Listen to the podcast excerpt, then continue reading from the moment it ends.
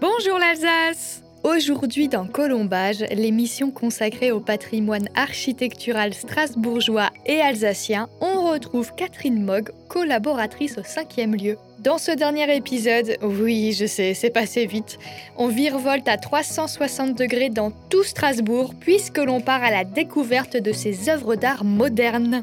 Woman Climbing to the Sky, statue romaine entre République et Broglie. Je ne vous en dis pas plus, mais croyez-moi, pour la Der Der, on a sorti le maxi grand jeu. Avant ça, bien sûr, jingle.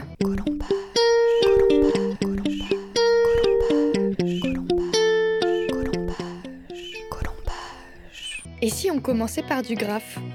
Élément central du dernier épisode que vous pouvez d'ailleurs retrouver sur le site web de Radio Arc-en-Ciel, les graffitis sont présents dans les rues de Strasbourg depuis une vingtaine d'années. Catherine Mogg nous plonge dans le street art avec deux masterpieces, les œuvres de Jack El Diablo et l'hôtel Grafalgar. On a euh, rue de la Course en fait le travail de deux belles réalisations de Jack El Diablo. Il habite à Strasbourg, Jack El Diablo, hein, il a son atelier euh, au centre-ville et la maison qui est un tout petit peu plus loin, vous avez là aussi ce Simpson qui est représenté sur cette porte en fait de garage avec euh, probablement les, prénoms aussi des gens qui habitent dans la maison parce qu'il s'interroge s'interroge sur le lieu mais également sur les gens euh, qui passent en fait la, commande auprès de, l'artiste. Et donc ici pour cet immeuble-là, ce qui est intéressant c'est que j'ai eu l'occasion de, de, le voir travailler Jack et puis que je le connais donc on a on a aussi euh, beaucoup échangé. Donc il vient sur place une première fois, parce que là en l'occurrence il a dû voir la porte. Vous voyez qu'elle n'est pas grande, elle est d'ailleurs assez étroite. Donc il s'est dit il faut aussi que je trouve quelque chose qui va euh, être euh, possible et réalisable. Et donc il rentre chez lui, réfléchit à propos donc de, de tout, de tout, l'environnement et de la matière également, parce que là vous voyez que c'était la fonte. Et en fait si le propriétaire de la maison, de l'immeuble avait demandé à Jack El Diablo de faire quelque chose, c'est qu'ils en avaient assez dans cette rue-là d'avoir des tags partout. Et c'est ce que vous voyez. Cette œuvre en fait a été réalisée il y a un an. Il n'y a pas de tag qui a été rajouté en fait au-dessus. Donc c'est aussi un moyen de, protéger contre tous les tags, d'avoir justement des graffeurs qui réalisent ces œuvres parce que c'est beaucoup plus coloré et c'est mieux que d'avoir des, des tags en fait partout. Les graphes de Jack dépendent de la météo et doivent donc être réalisés en une seule fois. L'artiste ne peut pas avoir le luxe d'étaler son travail sur plusieurs jours, c'est pourquoi il prépare tout en amont. Peinture, dessin, proportion, il réfléchit absolument à tout. Jack est d'ailleurs bien connu à Strasbourg puisque c'est à lui que l'on doit les peintures rue du jeu des enfants et le kaléidoscope place de l'homme de fer près de l'escalier qui mène à la tour Valentin Sorgue. Il a aussi boulevard Wilson, euh, décoré avec un œil comme ça, une clinique de l'optique où on peut se faire opérer, et place du Temple Neuf, euh, si vous passez. D'ailleurs, c'est pas trop loin qu'il habite. Il a aussi euh, fait une œuvre sur un boîtier électrique. On parlait de l'hôtel Grafalgar, il est temps de nous y pencher. Ouvert en 2014, cet hôtel insolite propose un intérieur rempli de street art, de ses couloirs jusqu'à ses chambres, en passant même par ses cages d'escalier. Et en fait, l'idée de cet hôtel-là, c'est de donner euh, carte blanche à 38 artistes. Et ces 38 artistes, en fait, ont décoré les chambres. Donc, en l'occurrence, ici, c'est Claude Levalet c'est le même artiste qui est représenté aussi sur la façade. Vous avez peut-être déjà vu ces personnages qui sont en train de, de tomber. Alors ici dans cette chambre, pour là aussi toutes, les chambres. Vous avez la suite parentale et il y a une chambre où vous avez euh, pour les petits, pour les enfants des personnages qui sont en train de, calculer comment ils vont le mieux s'endormir, euh, combien de temps on met justement pour rêver, combien de temps on rêve dans la, nuit, les phases paradoxales. Donc il y a vraiment, vraiment toute une décoration qui, est, qui représente le, cerveau et toutes ces, différentes phases. Et puis c'est justement parce que là il y a aussi la, la partie réservée aux enfants que vous avez euh, plutôt euh, des formes très simples, primaires, avec euh, le roi des ballons qui va représenter des notes de, musique aussi, comme vous pouvez le voir.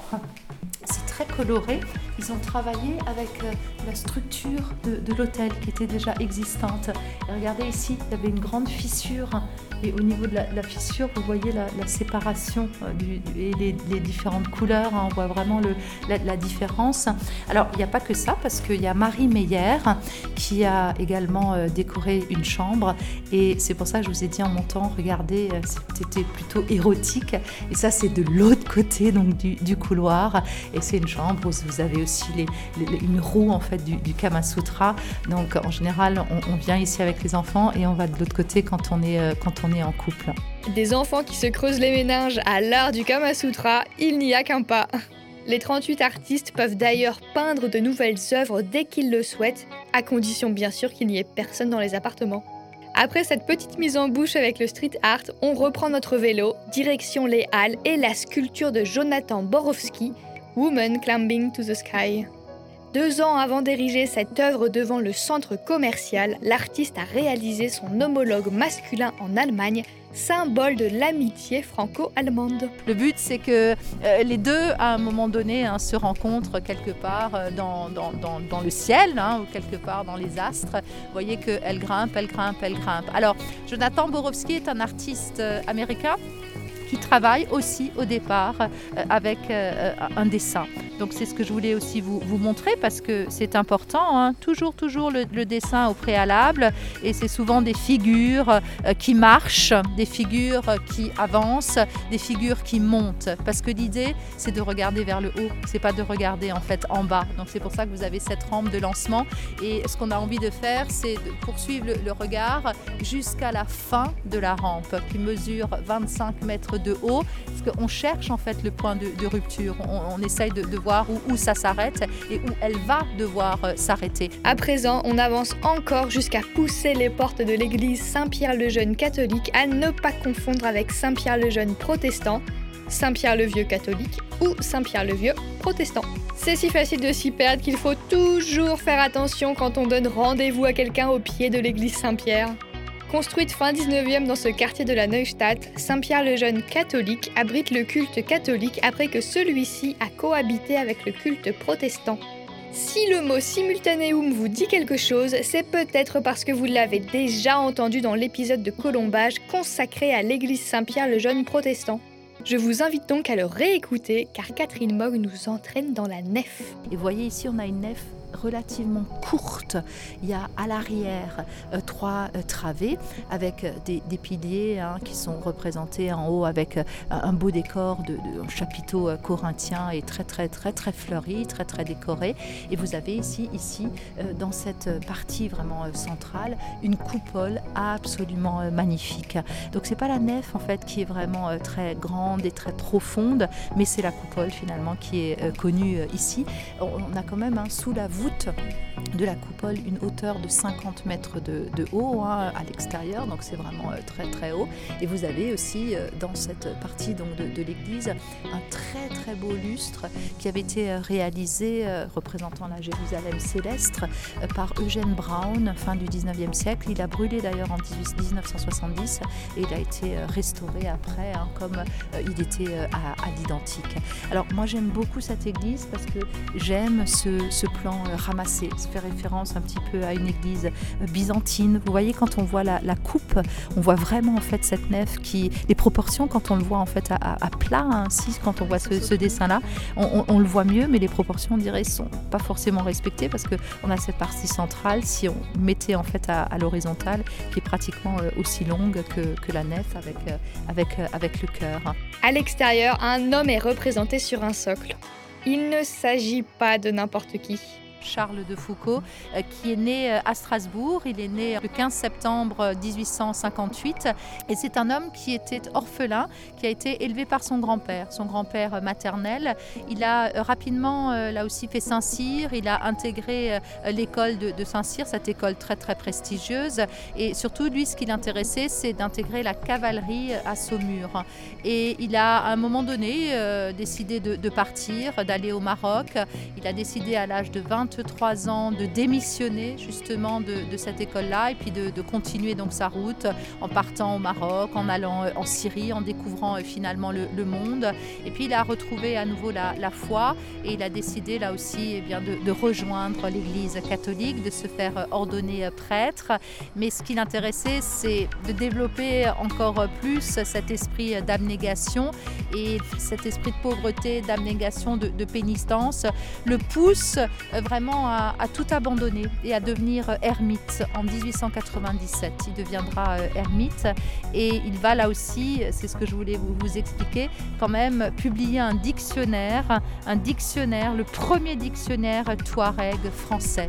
Et euh, malheureusement, malheureusement, il a été assassiné euh, à Tamanrasset devant chez lui en 1916. Et donc c'est pour ça, vous voyez que ici dans cette sculpture là, on rend à nouveau hommage à une personne. Donc il n'y a pas euh, de, lien avec la politique, il n'y a pas de lien avec euh, vraiment la, société, mais on rend juste hommage en fait à, quelqu'un et on retrouve à nouveau donc ce, socle. Vous voyez en fait cet homme qui est habillé de façon très très humble, euh, qui regarde d'ailleurs un droit devant lui et c'est la volonté justement d'avoir cet homme-là devant le parvis de, l'église où le socle a la même couleur en fait que la façade.